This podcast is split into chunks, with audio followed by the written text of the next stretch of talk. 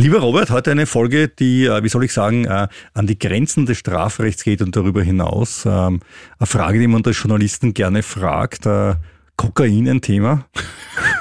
Das war so unfassbar. Nein, also äh, Allein bei die uns, Frage, Nein, bei uns natürlich nicht, das ist ja keine Frage. Aber ja, bei einem, der heute im Podcast vorkommt, ich verrate nicht, wer es ist, natürlich schon. Sie hören den Kurier. The first rule in investment is don't lose. And the second rule in investment is don't forget the first rule. Ziemlich gut veranlagt. Der Finanzpodcast von Kurier und Krone Hit. Liebe Anlegerin, lieber Anleger, herzlich willkommen zu Ziemlich gut veranlagt, dem Wirtschaftspodcast aus Österreich. Mit mir im Studio der Leiter der Kurier Wirtschaftsredaktion, Robert Kliedorfer. Hallo Robert. Hallo Rüdiger. Schön, dass ihr wieder reinhört. Wir hatten ja urlaubsbedingt eine längere Pause. Gut, so lang war es ja gar nicht. ne? Zwei Wochen. Ja, ja. Da sind die, ersten Tränen schon geflossen, ja. Ja. Noch ein paar E-Mails bekommen. Äh, Natürlich, Werden ja. wir auch noch drüber reden. Ja, ich Äh, war ja in Venedig. Du warst in Venedig, hast äh, Thomas, war das Thomas Forster Venedig im Regen? Null Punkte, glaube ich, oder? Ja, war ein Klassiker, ja. Der war super, ja. Na, ich war auch unterwegs, ich war in Portugal, in den USA und in Frankreich. Oh, Frankreich. Ja, in Frankreich. Und ich war natürlich auch bei Walmart. Und äh, ich habe dir was mitgebracht. Ja, du musst wirklich? jetzt kurz warten, weil ich habe Okay. nämlich im Büro vergessen, aber ich hol schnell. So, in null Sekunden in mein Büro gelaufen, wieder zurück oder auch die Aufnahme kurz gestopft, aber jetzt, jetzt Ja, habe ich es bei mir. Ja. Ist eh klar, dass du zum Walmart gehst. Wie Natürlich. könnte es anders sein? Ja, ich bin ein Riesenfan, ich habe keine Aktien, aber ich dir was mitgebracht, lieber Robert. Was, Oh, kann man, was kann man dem Mann schenken, der alles hat, sogar Evergrande-Aktien? äh, das hier. Ähm, Oh, geil. Ich liebe sowas. es ist äh, Schokoladesirup äh, und jetzt kommt's von der Walmart Eigenmarke Great Value. Ja, die Das ist quasi das Clever oder SPG der nicht. Amerikaner. Ja, da hast du dich sicher auch eingedeckt. Und es ist äh, Drizzly Fun und made with real Cocoa. Hm, da, das Also nicht Cocaine, sondern Cocoa. Coco. Danke vielmals. Ja. Na, gerne, gerne, ja. Werden sich auch meine Kinder freuen. Wir werden dann, werden dann auch ein Beweisfoto machen mit dem glücklichen Natürlich. Robert mit seiner Schokopasta. Gut, damit kommen wir. Ja, die haben ja eh gebraucht, die Schokopasta in letzter Zeit, weil die Börsen Ja. haben uns kurz geärgert, aber jetzt war es wieder ein bisschen besser. Ja, Gut, was habe ich mir noch angeschaut in den USA? Sehe ich euch später. Aber Ja. Aktien haben heute auch ganz, ganz, ganz viele dabei. Unter anderem Ryanair, Amazon. Dann natürlich, wie könnte es anders sein, Berkshire Hathaway. Warren Buffett hat Zahlen vorgelegt. Dann keine Zahlen, aber trotzdem spannend. äh, Sam Bankman-Fried ist verurteilt worden. da gibt's schon eine, eine Zahl gibt's. Eine, der, die wissen wir noch nicht. wie Ja, ist. aber an eine der, Zahl. An der wird gearbeitet. ja, ja, also. ja, da wird noch dran Wie gearbeitet, lange das wird er sitzen? Genau, das ist die Frage. Und du hast auch ein paar neue Sachen dabei. Ich habe auch ein paar neue Sachen, ähm, nämlich Neuigkeiten zu UBS, Saudi Aramco, Uber, Meyer Mellenhof und WeWork. Zunächst einmal möchte ich mit der Causa Prima in den Wirtschaftsredaktionen des Landes beginnen, die seit einigen Tagen vor allem die Immobilienbranche von Österreich, aber auch Deutschland ziemlich erschüttert. Äh, Rene Benkos Signa-Konzern steckt in finanziellen Schwierigkeiten. Dieser notiert zwar selbst nicht an der Börse, aber wir haben ja schon über die Tochter Signa Sports berichtet, die in New York notiert hat, muss man jetzt Notierte, glaube ich. ja, muss man jetzt eigentlich sagen. Vor zwei Wochen hat das Unternehmen Insolvenz angemeldet. Bekannte Online-Händler wie Tennis Point, Wiggle, Fahrrad.de und Bikester gehören zu Signa Sports und seit der Börsennotiz 2021 hat die Aktie rund 99 Prozent des Werts verloren. Also wie wir es im Podcast sagen würden, schlechter als Rivian. ja, da geht's wirklich noch. Ja, Evergrande fast, ne? ja, ja, ja, ja. Ja, ja. Ähm, die Bewertung schrumpft jedenfalls von 3,2 Milliarden Dollar auf heute nur noch 11 Millionen Dollar. Und Jetzt gar nichts mehr. Und jetzt gar nichts mehr. Benkos Konzern hat noch 48 Prozent an Signa gehalten und ursprünglich, also an Signa Sports und ursprünglich hätte es eine Kapitalspritze von 150 Millionen Dollar geben sollen, aber dazu ist es nicht mehr gekommen.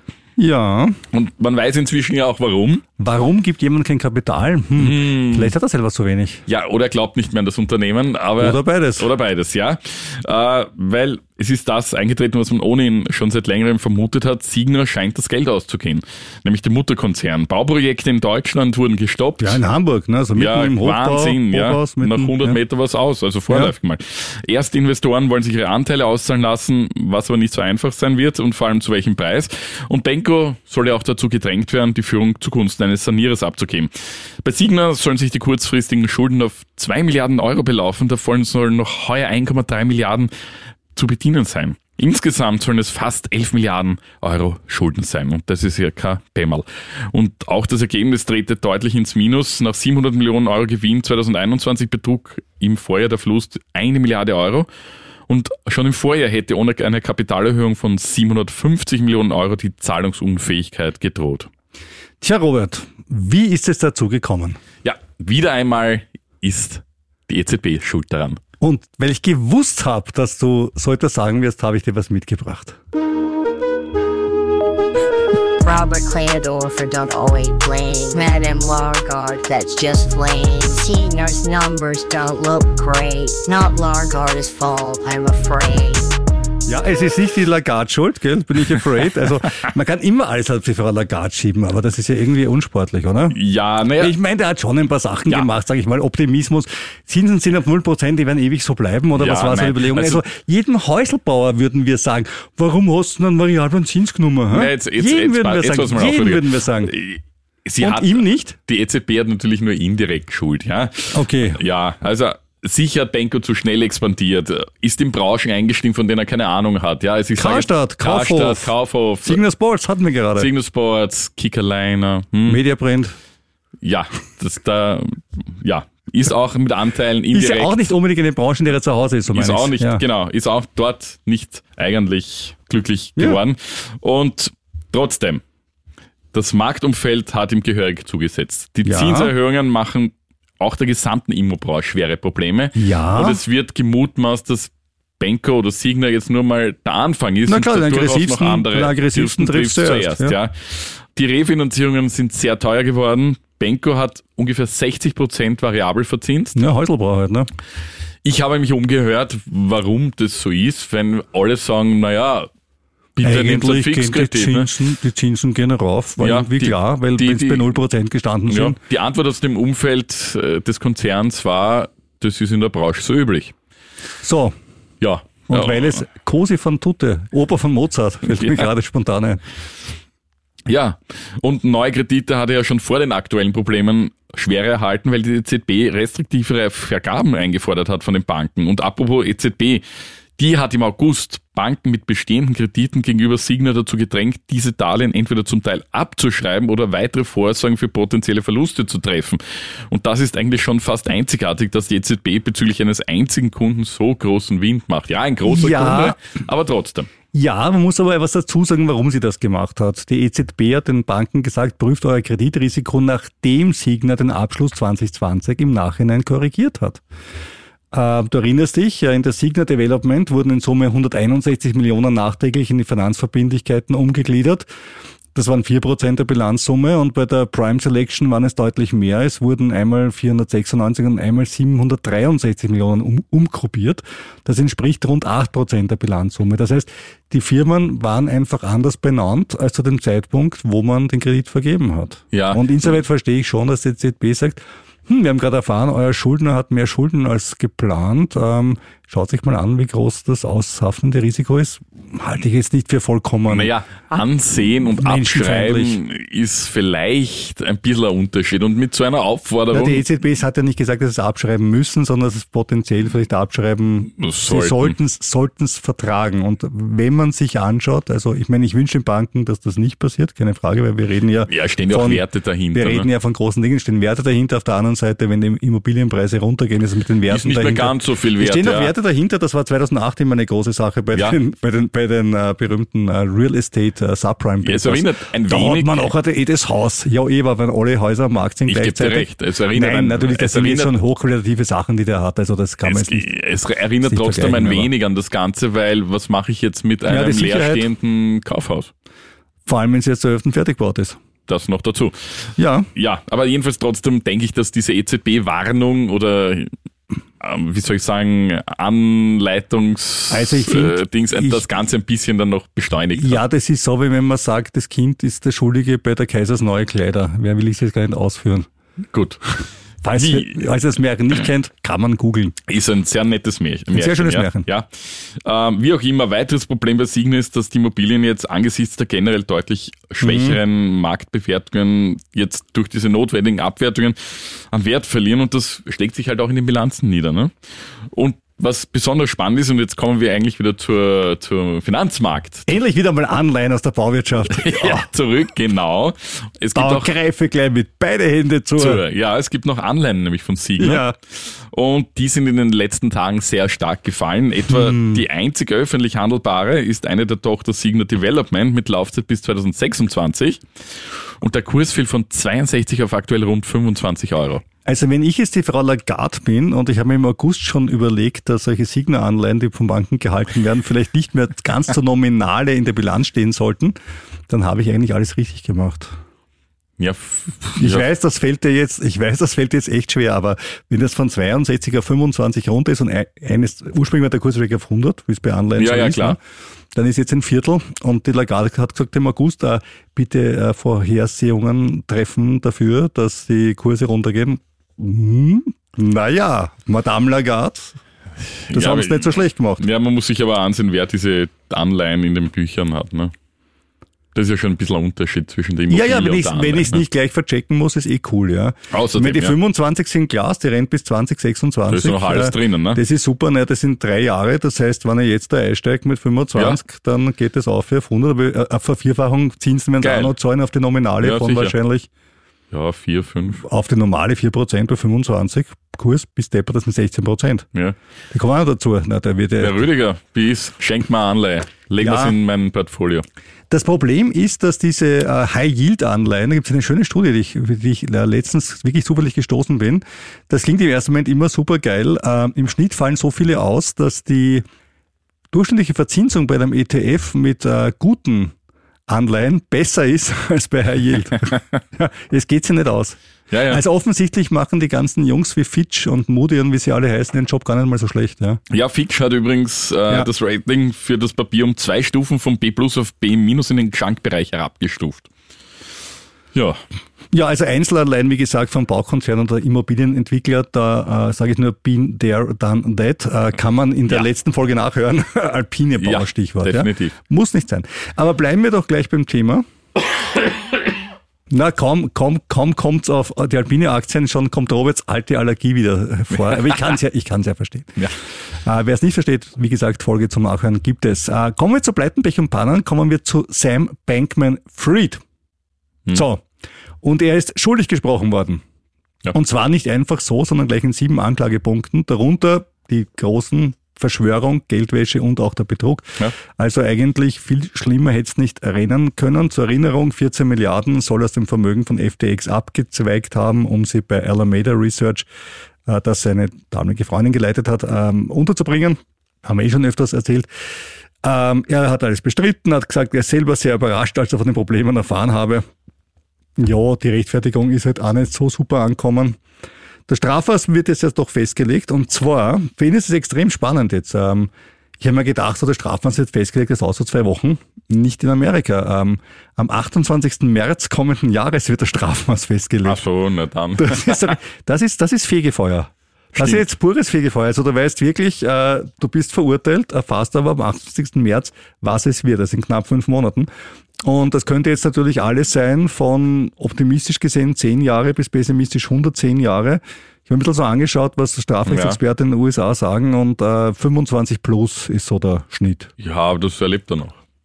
Das erlebt er, vor allem wenn er 25 plus kriegt, kann er trotzdem wahrscheinlich nach 18 andere Ja. auf Parole stellen und so weiter, ja. Ähm, also das dazu, also den hat's wirklich ordentlich erwischt, den haben's ordentlich eintunkt, ähm, offensichtlich mit Recht, aber ist ja noch ein erstinstanzliches Urteil, also müssen wir erst warten, der wird wahrscheinlich berufen. Schauen wir mal, wie es da wie es da weitergeht, aber bis jetzt äh, schlecht gelaufen. Bitcoin übrigens im letzten Monat um 23 Prozent rauf, allerdings ohne erkennbaren Zusammenhang zu diesem Prozess. Man sagt immer so schön, ja, na klar, jetzt haben sie den bösen Ja, ja, ja. das ist dem Bitcoin gut. Nein, vergesst das einfach, es ist einfach ein Zufall.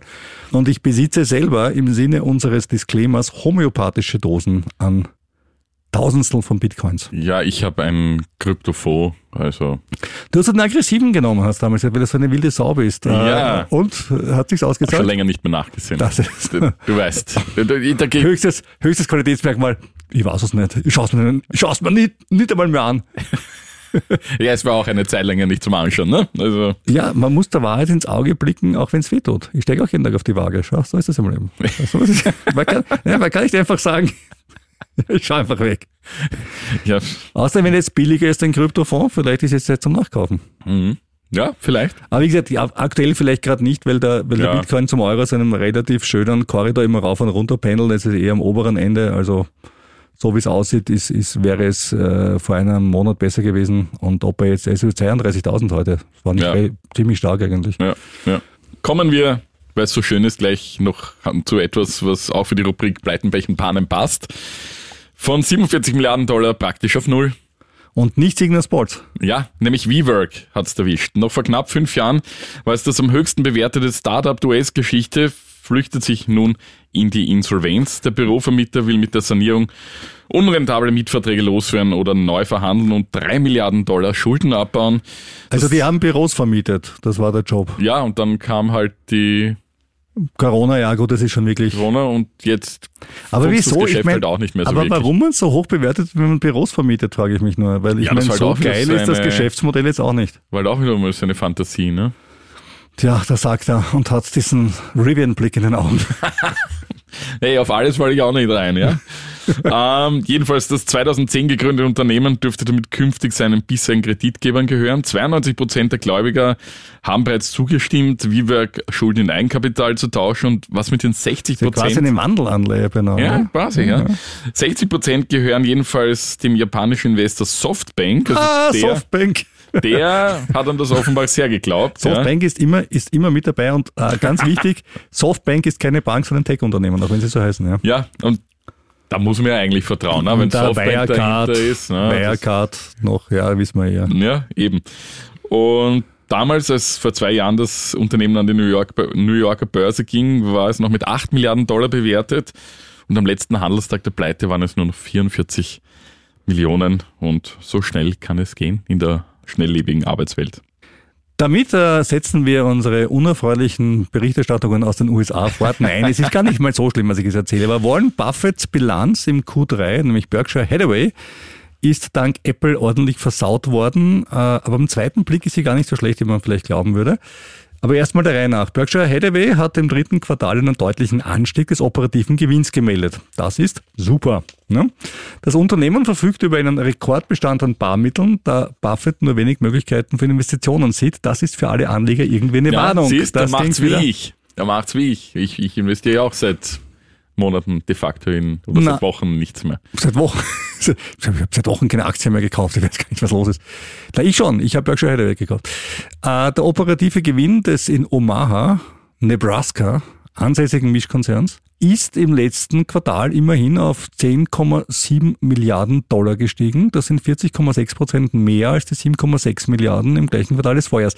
Gut, jetzt sagen wir beide, das ist doch eigentlich super. Warum sagen wir denn, dass es dann ein Problem gibt? Ja, kommen wir gleich dazu. Berkshire Hathaway ertrinkt dazu im Geld. 157 Milliarden Dollar liegen da auf der hohen Kante. Bei dir auch so in etwa, ja. Ja, ein paar damit, ist der, der, damit ist der Höchststand von 149 Milliarden aus dem Q3 21 übertroffen. Und äh, warum ist das so cool und was macht er jetzt mit seinem Geld, ist die Frage. Weil wenn du jetzt Rendite auf dein Kapital möchtest und das zu viel rumliegen, was einfach nichts macht, ist ja auch nicht so toll. Aber was er jetzt macht, ist, er kauft sich kurzfristige Staatsanleihen mit einer Rendite von mindestens 5%. Damit liegt er in den USA immerhin schon über die Inflationsrate. Also das hat er zumindest äh, mal unter Kontrolle. Und normalerweise, immer wenn Berkshire Hathaway viel Kohle hat, kaufen sie eigene Aktien zurück, was ihnen auch ermöglicht hat, dass der Berkshire Hathaway Kurs gestiegen ist, obwohl die Aktien der Firmen, die sie halten, gesunken sind. Ähm, machen sie jetzt aber nicht oder haben sie jetzt weniger gemacht, weil sie sagen, unsere eigene Aktie ist auch zu teuer. Ja, also, die kaufen wir auch nicht ist- zurück, weil es auch, das ist konsequent, ja. Aber sie haben immerhin 1,1 Milliarden Dollar für den Rückkauf von Aktien ausgegeben im äh, Q3. Man sieht aber im gesamten ersten drei Quartalen zusammen waren 7 Milliarden Dollar. Das heißt, du kannst schon schön sehen, wie, sich, das, wie sich die Geschwindigkeit verlangsamt hat. Seit Jahresanfang sind die Aktien um 11,3 Prozent rauf, seit Mitte September um 6,8 Prozent runter und ich habe jetzt nachgekauft. Ich mag einfach Berkshire Hathaway. Was ist das Kronjuwel? Äh, was jetzt ähm, die Gewinne betrifft, das ist äh, Geico. Kennst du Geico?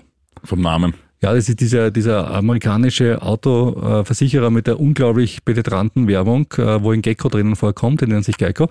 Und äh, hat einen Gewinn von 1,1 Milliarden Dollar gemacht, was insoweit beachtlich war, weil vorher war das eher so ein bisschen ein Problemkind, weil andere Autoversicherungen aufgeholt haben. Er ist auch bei einer Bahn beteiligt, bei der BNSF. Äh, die hat einen Rückgang des Gewinns um 15 Prozent gehabt, weil die Volumina zurückgegangen sind, weil weniger Güter transportiert wurden. Und jetzt zum negativen Teil der ganzen Geschichte, nämlich zu Buffett und Apple. Denn 50 Prozent des Investments Ja. von Berkshire Hathaway, das ist echte Streuung, wie es Ja, gehört. wir haben das immer ein wenig. ist in Apple. Der Robert hat immer schon, äh, Robert hat schon immer ähm, äh, seinen Schüler, will ich sagen möchte, Warren Buffett dafür kritisiert und gesagt, äh, ja, also Warren. Warren, du Warren, weißt du, also Apple ist schon, schon, schon cool irgendwie, aber 50 Prozent, hm. Gut, jetzt muss man sagen, gut. Also natürlich ist, ist, ist, ist äh, Apple runtergegangen, das haben wir auch schon berichtet, vor allem im dritten Quartal, wobei sie eigentlich seit dem Stichtag in ein drittes Quartal wieder ein bisschen gestiegen sind, also schaut schon wieder besser aus. Aber sie sind im Laufe des dritten Quartals um 11,7 Prozent gefallen und das natürlich spürst du, wenn 50 Prozent deines Portfolios da drinnen sind und spürst du, bedeutet, bedeutet in dem Fall 24,1 Milliarden, die weg sind, also fast einmal Ja. Signer. Weil so, so kurz umrechnet, ja. Aber Warren Buffett natürlich mit seinen mittlerweile, glaube ich, 92 oder 93 Jahren hat er doch einen Weitblick, den viel Jüngere nicht hätten. Er sagt einfach, schaut einfach über diese vierteljährlichen Schwankungen hinweg. Das macht überhaupt keinen Sinn. Das äh, bringt nichts, sich näher anzuschauen. Und er ist trotzdem ein bisschen pessimistisch, weil er sagt, die, der Ausblick auf die äh, Börsenkurse generell, und er lebt ja primär davon, dass er Aktien von Firmen kauft, die er für unterbewertet hält, der Ausblick ist schwach und es gibt zu wenig draußen, was er eigentlich gerne kaufen würde. Also zu wenig Unternehmen, die in Fundamentaldaten sehr, sehr günstig bewertet wurden. Und was auch dafür spricht, ist, wir haben ja diesen komischen Anstieg jetzt gehabt, Ja. also beobachtet aus dem Nasdaq. Wir sind ja schon seit 1100 Punkten rauf, äh, seit dem 26. Oktober, seit unserem Nationalfeiertag. Ich glaube auch, das ist eher eine Ko Koinzidenz als eine Kausalität. Ja. Aber wir sind ja damals um 8,4 Prozent rauf und das ist wirklich irre. Der Dow auch um 3 Prozent und wie Buffett es sagen würde, die einen sagen, super, es geht rauf, ich kaufe und Buffett sagt, na, es ist einfach mittlerweile zu teuer. Ich würde das einfach mit der, mit der FED-Sitzung in Zusammenhang bringen, wo sie gesagt haben, de facto, wir machen jetzt mal nichts Ja. und schauen uns das jetzt mal an eine Zeit lang und, und natürlich, äh, weder nach oben ja. nach unten irgendwas Großartiges und das hat, glaube ich, die Märkte dann doch sehr beruhigt, dass da ja eine Stabilität, würde ich mal sagen. Ja, die eingekehrt ist. Inflationsrate in den USA ist halt Auch- einigermaßen unter Kontrolle. Ja. Auch unter Kontrolle, also ja, Arbeitsmarkt auch weiterhin. Also die, die, rezessiven Trotzdem hassen Tendenzen alle Joe Biden, ganz spannend. Ja, ich habe einen Artikel gelesen in der Times äh, äh, zum Thema Trump ist jetzt der Favorit für die Wiederwahl. Ja, es Also- ist, in meinen Augen ist das Not gegen Elend, weil Sleepy Joe gegen Crazy Trump. äh, Ja, aber besser, wer schläft, sündigt nicht. Weißt du? Okay, Ganz berühmtes Sprichwort. na, belassen wir es dabei. Wir sind ja ein, Wirtschaftspodcast Podcast heißt das Wort und genau. kein Politikpodcast. wie wir so oft betonen. Ich bin übrigens äh, vorbeigelaufen an der Nasdaq. Äh, die ist direkt am Times Square. Geh vorbei, ist ein Riesengebäude, steht Nasdaq drauf. Ähm, Ich kenne da und da haben wir gedacht, so jetzt, jetzt könnt ihr mal eine schauen, aber irgendwie was zugesperrt, weil es war, weil es am Abend und Oh je. Na, ich Ja. kenne die Bilder, weil da laufen ganz große Ja. äh, Schriftzüge immer drüber, um was gerade neu Genau. und, und up to date ist. Ja, das ist ein, ein, eine gute Sache. Ja, jetzt wo wir so viele negative Nachrichten bereitet haben, bietet es geradezu an, nämlich unseren Disclaimer zu bringen. Die Erwähnung von Wertpapieren, auch wenn sie wieder kurstechnisch zulegen sollten, stellt keine Kaufempfehlung dar. Informiere dich bitte immer umfassend, bevor du dein sau verdientes oder geschickt spekuliertes Geld investierst. Du haftest nicht für unsere Entscheidungen und wir schon gar nicht für deine. Wenn wir selbst Aktien eines Unternehmens oder eine andere Anlageform besitzen, die wir im Podcast erwähnen, sagen wir es natürlich dazu. Robert, du bist jetzt ja schon seit geraumer Zeit Leiter der Kurier Wirtschaftsredaktion, was mich ja mit großem Stolz erfüllt, dass ich Na, danke. dir dank unseres Podcasts diesen Karrieresprung geholfen habe. Naja, da sind wir wieder bei Kausalität. Mit Korrelation, Genau, Koinzidenz, ja. ich weiß, ja. Da haben wir unsere drei, drei Freunde. Aber ähm, trotzdem ein, ein Fit and Proper Test für dich, wie man das an der Börse nennt. Ähm, Bretton Woods. Gold. Fällt mir dazu ein. Gold. Ja, ich war in Bretton Woods. Ah, hast du einen Abstecher gemacht? Ja. Hast, hast du Gold ich, geschürft? Ich war in dem Hotel. Äh, na, zum Schürfen ist dort ja weniger. Das ist das Hotel, in dem 1944 das Bretton Woods Abkommen geschlossen wurde. das allerdings nicht mehr in Kraft ist.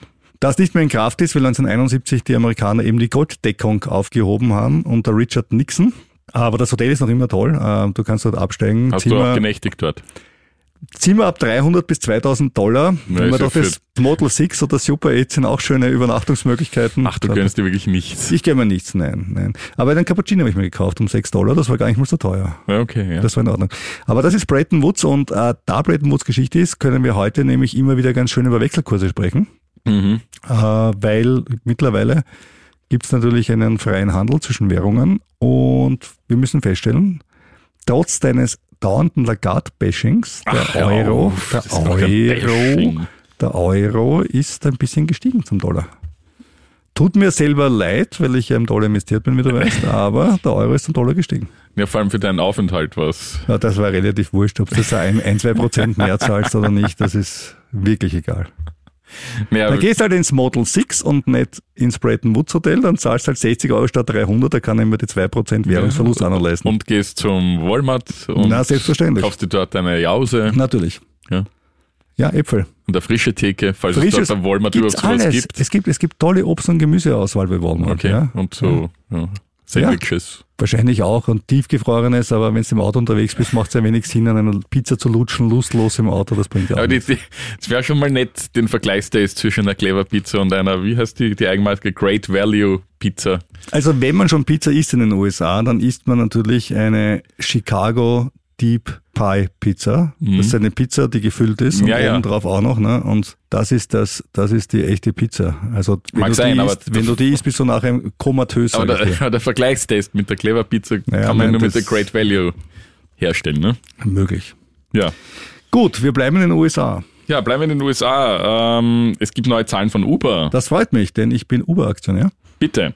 Der Fahrdienstvermittler verfehlte das Gewinnziel der Analysten für den Zeitraum Mir von wurscht. Juli bis September und verzeichnete das geringste Umsatzwachstum seit 2021. Ist mir auch wurscht. Ja, was das Unternehmen jedoch auf eine bilanzielle Änderung zurückführte. Dennoch ist man für das vierte Quartal optimistisch, Mhm. denn die Menschen würden vermehrt in die Büros zurückkehren, brauchen da ihre Uber und, Und, es jetzt kommt vermehrt. gleich die tolle Nachricht, warum es mir wurscht sein konnte Ja. alles bisher. Es werde auch vermehrt auf Urlaub gefahren, Ja. teilt das Unternehmen mit. Ja, und es kommt die tolle Nachricht für den Rüdiger, aber für viele andere ist das, ist das Uber schon abgefahren, muss ich das sagen. Was? Das ist wieder ein teures Wortspiel. ja, weil ja, Das ist ein Wortspiel, das in türkischen Lira notiert. ja, das, danke, danke. Gerne. Die Aktie hat nämlich seit Jahresbeginn schon 92 Prozent zugelegt. Und das ist wirklich einer der, ich will nicht sagen vielen Aktien, aber einer der mir sehr, sehr lieben Aktien, wenn ich in mein Portfolio schaue. Das denke ich mir, ja. Ja, ich habe Uber noch die folgende, nämlich Amazon. Ah, Der im dritten Quartal einen Umsatz von 143 Milliarden Dollar erzielt. Auf die Frage, ist das viel oder wenig? Ja, eher viel, weil 13 Prozent Anstieg gegenüber dem Vorjahreszeitraum und auch über den Erwartungen der Analysten. Und auch der Gewinn lag über den Erwartungen. Äh, warum? Ja, Amazon Web Services, AWS, eh schon öfters erwähnt, ähm, hat seinen Umsatz um 12 Prozent gesteigert und auch die Werbeeinnahmen von Amazon liegen mittlerweile bei 12,1 Milliarden Dollar. Das ist schon irgendwie hart. Ne? Also Ja. das ist ein Versandhaus, das hat früher in Medien geworben, heute machen sie se- selber 12,1 Milliarden äh, US-Dollar Umsatz mit Werbung. Da fragt man sich dann schon irgendwie, hm, diese Amazon Prime Spo- Spots anscheinend, dieses ganze Freebie-Zeug und was sie so in Ja. den Markt setzen, funktioniert anscheinend ganz gut in den USA. In Österreich sehe ich auch ein bisschen Freebie, aber da kommen immer die gleichen drei, vier Werbungen. Also ich weiß nicht, ob du da Ja, da schaue ich nicht rein. Ich, habe, so ich kann mir ein richtiges Abo leisten, weißt du? Ja, ich weiß, du bist, du bist einfach bei der Zeitung und ich bin halt beim Radio und das wird immer ein Unterschied bleiben. Aber ist in Ordnung. Äh, der Umsatz in Nordamerika ist übrigens gut gelaufen, auch da wieder Joe Biden-Bashing vorne bis hinten und der Umsatz im Einzelhandel steigt. Also Wahnsinn, ja. Ähm, 11 Prozent im Jahresvergleich, das ist schon was, ne? Hat alles, ist alles nur auf den Joe Biden seine Nein, das sage ich nicht, überhaupt nicht. Aber das Witzige ist, dass man, äh, wenn man in den USA ähm, sich alle Stimmungsberichte ansieht, äh, jeder sagt, es geht mir ökonomisch total schlecht. Das ist, die sind wie, die sind wie wir. Mhm. sind wie die wir. Amerikaner sind wie wir mittlerweile, ja. Nein, ist schon irgendwie alles arg. Und dann schaust du dir die ganzen Fundamentaldaten an und sagst, Einzelhandelumsatz ist gestiegen, Inflation ist zurückgegangen, Beschäftigung ist eigentlich auch relativ okay. Denkst dir, hm, wie kann es sein, dass es jedem Einzelnen so schlecht geht, obwohl es allen eigentlich gut geht? Und das ist, glaube ich, eher ein, ein psychologisches Problem als ein, als ein ähm, ökonomisches. Ja. Deswegen empfehlen wir hier unseren Psycho-Podcast äh, von Krone Hit. Ist das noch normal? Da kann man kurz reinhören. Ganz, ganz tolle Geschichte. Gut, aber wir kommen weiter. Ähm, Amazon ist gestiegen, nämlich dieses Jahr um 40 Prozent bis jetzt. Und seit der Veröffentlichung des Quartalsberichts am Donnerstag ist es auch noch schön raufgegangen. Ähm, liegt auch ein bisschen daran, dass Amazon ähm, Arbeitsplätze abgebaut hat. Die hatten ja kurz natürlich eine extreme Explosion Ja. an Arbeitskräften in dem Zeitraum der Pandemie. Wir erinnern uns alle. Dann braucht man es nicht mehr. Dann braucht man es nicht mehr und da haben sie aber anscheinend, also der Andy Jassy, der CEO von Amazon, hat da offensichtlich rechtzeitig die Reißleine gezogen und äh, hat jetzt den Vorteil, dass er die Kosten gecuttet hat und gleichzeitig einen höheren Umsatz hat und das ist natürlich schön. Negativ gibt's eines zu berichten bei Amazon, die Federal Trade Commission, die haben nämlich sowas wie eine Kartellbehörde, die wirklich auch Dinge macht. Da müssen wir noch kurz drüber reden über die österreichische Kartellbehörde. Aber Das ist Ah, gemein. Jetzt haben ja. sie so eine nette Ja. neue Leitung. Ja, da kommen wir gleich dazu. Aber die, die Federal Trade Commission äh, und 17 Bundesstaaten äh, haben jetzt ein Monopolverfahren gegen Amazon gemacht, unter anderem, weil sie äh, Anbieter wie ihrer Plattform schlechter gereiht haben sollen und vieles andere mehr. Sie sollen ihre wirtschaftliche Dominanz missbraucht haben, also Missbrauch einer machtbeherrschenden Stellung. Und Amazon sagt, diese Klage ist falsch und entbehrt sämtlichen Grundlagen. So, und äh, auch ein Hörer von uns, der Philipp, hat sich die Amazon-Bilanz angesehen und der Philipp hat was gefunden, Robert, das wird dir gefallen. Okay. Ich zitiere aus einer Mail. Zum Gewinn von Amazon trug auch ein Plus von 1,2 Milliarden Dollar bei der Bewertung von Amazons Beteiligung am ta Elektrohersteller Rivian bei. Na bitte. Als treuer Hörer eures Podcasts musste ich sofort an euch denken. Ja, ist nett. Ist, ja, ist schon nett, aber wenn man nur bei Rivian an einen denkt, ich, will man damit, will man damit identifiziert werden? Man weiß es nicht. Damit hat er recht, äh, damit hat Philipp vollkommen recht. Allerdings muss ich dir jetzt eines sagen, die Bewertung von Rivian ist im Q3 tatsächlich gestiegen, nämlich, ähm, nämlich um, um ein paar Prozent, aber jetzt kommt's äh, im Q4 bisher und jetzt vielleicht ein bisschen was von deiner Walmart Schokosoße zu dir nehmen, ist sie bislang um 25 Prozent äh, gefallen. Aber Robert, äh, wie du zu sagen pflegst in dem Zusammenhang, Das muss man aussitzen. ich wollte übrigens meiner Freundin Rivian zeigen auf unserem Roadtrip, der auf unserem Podcast hat immer, wo sind diese Autos? Und ich schwöre dir, ich habe in der ganzen Zeit, ich bin glaube ich sicher 2.000, 3.000 Meilen gefahren, ich habe keinen einzigen Rivian gesehen. Ja, vielleicht hättest du mit Google Maps einen Rivian äh, Spotting. Händler. Spot, ja, nein, ich wollte auf der Straße einfach so. Ne? Ach so, und hab ja. keinen gesehen. Okay, ja, schade. Ja. Aber das kommt noch. Ja. Ich bin mir ganz sicher. Ja, ja, voll. Ja, kommen wir nun endlich zurück ins gute alte Europa. Zahlen gibt es hier von der UBS, die hatten wir auch schon ein paar Mal in unserem Podcast, nämlich aufgrund Ja. der zwangsweisen Übernahme von der Credit Suisse und ja, damit hat nämlich die UBS auch noch nach wie vor zu tun, nämlich sie kaut noch ein bisschen schwer an dieser Übernahme oder beziehungsweise liegt es noch ein bisschen im Magen, äh, denn die Umbaukosten bescherten der Schweizer Bank von Juli bis September erstmals seit sechs Jahren einen Verlust. Doch die gute Nachricht gibt's auch. Offenbar greifen die Sparmaßnahmen schneller als erwartet und bis zum Ende des dritten Quartals realisierte die UBS Einsparungen von rund drei Milliarden Dollar und erreichte damit vorzeitig das eigentlich für das Gesamtjahr angepeilte Ziel. Bis Ende 2026 will der Konzern die Kosten um brutto mehr als 10 Milliarden Dollar drücken. Ein großer Teil davon dürfte von Stellenstreichungen kommen. Zehntausende Jobs stehen Experten zufolge auf der Kippe. Wir haben die Credit Suisse jetzt stabilisiert, erklärte Konzernchef Sergio Ermotti. Und erstmals seit Anfang 2022 fließen unterm Strich wieder Kundengelder sogar zu und die UBS-Aktie legte heuer 25 Prozent bereits zu. Gut, da kann ich nicht ganz mithalten, aber immerhin mit 16,5 Prozent bei einer Aktie, die ich selber habe. Aber das in den letzten sieben Tagen. Ja, das ist stark. Das ist nicht stark, ja? Äh, Das ist stark. Ähm, Das ist ähm, Ryanair. Äh, Ryanair ist, ist, äh, ist stark gestiegen und der Grund waren sehr, sehr gute Quart Quartalszahlen. Die Earnings per Share waren 8,53 Dollar, erwartet wurden knapp 8 Dollar, sind 6 Prozent besser als erwartet. Und ein Jahr zuvor waren es überhaupt nur 5,6 Dollar, also sowohl höher als die Erwartungen als auch höher als im Vorjahr. Gut, letzteres ist jetzt nicht wahnsinnig überraschend, weil die Reisewirtschaft jetzt Ja. erst wieder voll angelaufen Und ist. voll, ja. Und auch der Umsatz war höher als erwartet. Also für Ryanair gute Zeiten. Und Mhm. ich habe mir Ryanair damals gekauft, als Fluglinien eher unten waren, weil sie War gut, Kostenführer ja. sind in dem Bereich. Ja, war jetzt auch nicht, ich habe mir mehr erwartet, aber schlecht Ja. ist es nicht. Aber immerhin habe ich, immerhin habe ich damit einen leichten Gewinn gemacht. Also, Lufthansa hatte jetzt auch ganz gute Quartalszahlen. Ja. Ja. also Airline-Sektor ist eigentlich ganz, ganz okay. Ich muss ja kurz das mit der Bunde Bundeswehr Das lässt ihn nicht locker, ja. Nein, ich habe das gelesen, wie ich in den USA war, dass nämlich eh alles super ist. Naja, so ich, ganz was nicht. Ich fasse das mal kurz zusammen, alles. also, aber du kannst das kurz erzählen, du bist ja vom Fach. Ja, also es gab die Untersuchung der Lebensmittelindustrie und des Lebensmittelhandels, ob es de facto Gierflation gab, sprich ob Gierflation, ob Leute einfach, äh, einfach das verlangen, was der Markt haben. zahlt. Genau, das ist also, Marktwirtschaft übrigens. Ja, ja, o- ob ungerechtfertigterweise Gewinne eingestreift wurden. Ich möchte mal wissen, was ist ungerechtfertigt in der Marktwirtschaft, wenn ich was Naja, verkaufe du- und einen Käufer finde. Wenn du, ja, aber wenn du Preise mehr als es eigentlich aufgrund deiner Lieferanten Wieso? Dann habe ich höhere Spannen, dann habe ich meinen Job gut äh, gemacht. richtig. Also Ansonsten wäre der Konsum das ethischste Unternehmen gewesen von allen, Ja. ja. wenn du so argumentierst. ja, ja, das regt den Rüdiger auch auf, aber jedenfalls. Gar nicht. Ich, ich sag's ja nur, aber äh, ich will niemanden in einem kapitalistischen System einen Gewinn vorwerfen. Nein, ich auch nicht, aber es ging ja darum, äh, zu untersuchen einfach, ob, ob irgendwer sich daran bereichert hat aufgrund dieser äh, Inflation. Mhm. Ja, und herausgekommen ist, nein.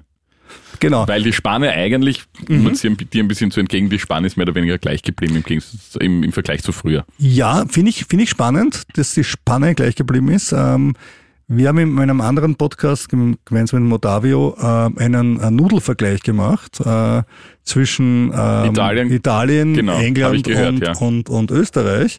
Und in UK sind sie deutlich billiger, nämlich die Hälfte, wenn man die jetzt noch reinrechnen, dass die, Amerika äh, dass die Briten keine Umsatzsteuer haben Ja, auf, ja, genau. auf Lebensmittel, dann ist es nicht ganz die Hälfte, aber um ca. 90 Prozent äh, sind sie bei uns teurer als in, als in England. Ja, Und das ist schon etwas, wo ich sage, und der Hersteller ist eine italienische Firma, das heißt, die Energiekosten, ob jetzt die Nudeln den englischen Markt oder den österreichischen produziert, werden ähnlich sein.